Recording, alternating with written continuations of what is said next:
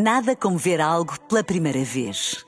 Porque às vezes, quando vemos e revemos, esquecemos-nos de como é bom descobrir o que é novo. Agora imagine que viu o mundo sempre como se fosse a primeira vez. Zais. Veja como se fosse a primeira vez. Na rádio, no digital, em podcast. Música para sentir, informação para decidir.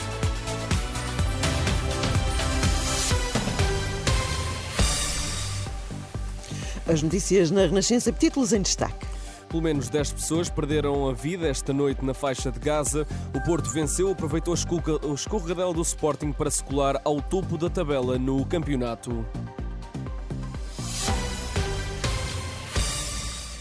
Bom dia. A guerra entre Israel e o Hamas pode acabar em fevereiro, de acordo com o jornal israelita Jerusalem Post. Este é um cenário ocasionado por altos funcionários das forças de defesa israelitas. Apesar do otimismo, Israel espera uma insurreição de 3 a 9 meses por parte do Hamas, mesmo após a conclusão do conflito.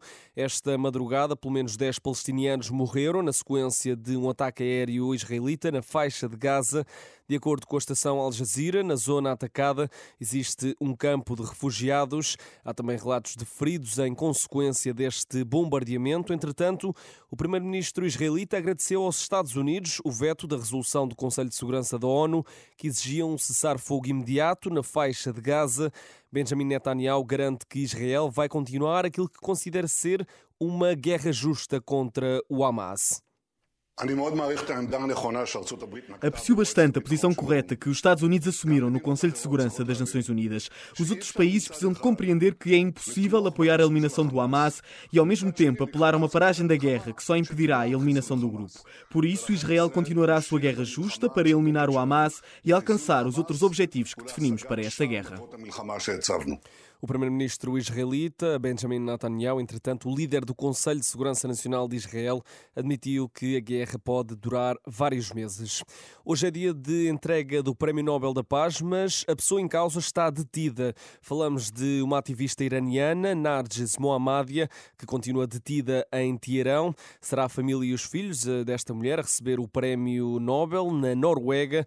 Narges Mohammadi vai, entretanto, iniciar uma greve de fome exatamente neste dia em solidariedade para com a minoria religiosa Bahá'í. Por cá, Pedro Nuno Santos elogia o trabalho do governo no combate à corrupção. O candidato à liderança do PS garante que, se for eleito, fará do combate à corrupção uma das suas prioridades.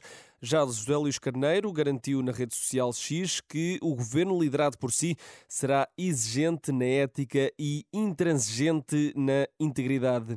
Por sua vez, o Bloco de Esquerda afirma que a maioria absoluta do PS caiu por causa de facilitadores. Durante uma sessão de esclarecimentos sobre aquilo a que chamou economia de promiscuidade em Portugal, a líder do Bloco de Esquerda deu Vítor Scária como exemplo destes facilitadores. Em resposta aos argumentos da direita, Mariana Mortágua defende que o problema não é haver Estado a mais na economia. É a forma como os interesses privados, os grandes, a elite económica do país, se desenvolvem em Portugal à sombra do Estado. E é por isso que a economia portuguesa está presa a baixos salários é pelo menos o que defende Mariana Mortágua, coordenadora do Bloco de Esquerda, que afirma que este tipo de denúncias é uma das razões da existência do partido. Agradecer a JMJ e escutar são estas as prioridades da Diocese de Lisboa, que está este domingo em peregrinação ao Santuário de Fátima. É aberta a quem quiser participar, mas pretende juntar de forma particular todos aqueles que estiveram envolvidos na organização da Jornada Mundial da Juventude. O patriarca de Lisboa, Dom Rui Valério, diz que este é um momento de agradecimento e também de ouvir. Nós vamos a Fátima para sermos cada vez mais hum, pessoas de escuta, de escutar o que os jovens nos querem dizer, de escutar o que a sociedade nos quer dizer, de escutar o que o mundo nos está a transmitir.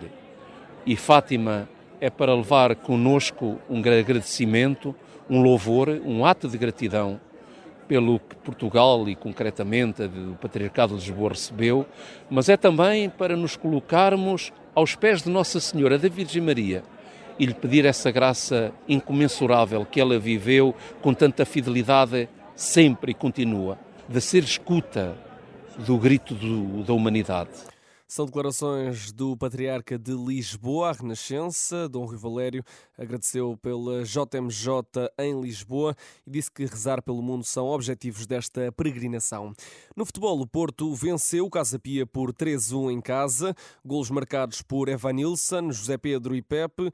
Com a vitória, os Dragões aproveitam a derrota do Sporting para se colarem ao primeiro lugar do campeonato. No final do encontro, o treinador Sérgio Conceição elogiou a equipa, mas deixa uma certeza.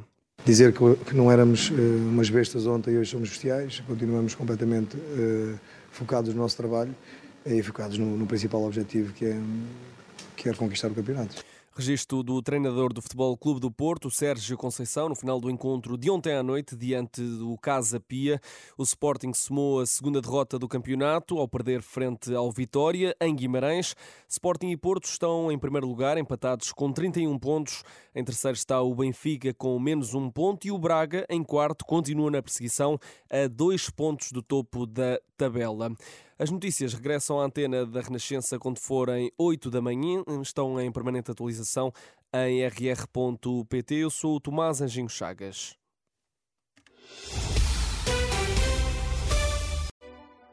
Nada como ver algo pela primeira vez. Porque às vezes, quando vemos e revemos, esquecemos-nos de como é bom descobrir o que é novo. Agora imagine que viu o mundo sempre como se fosse a primeira vez. Zais. Veja como se fosse a primeira vez.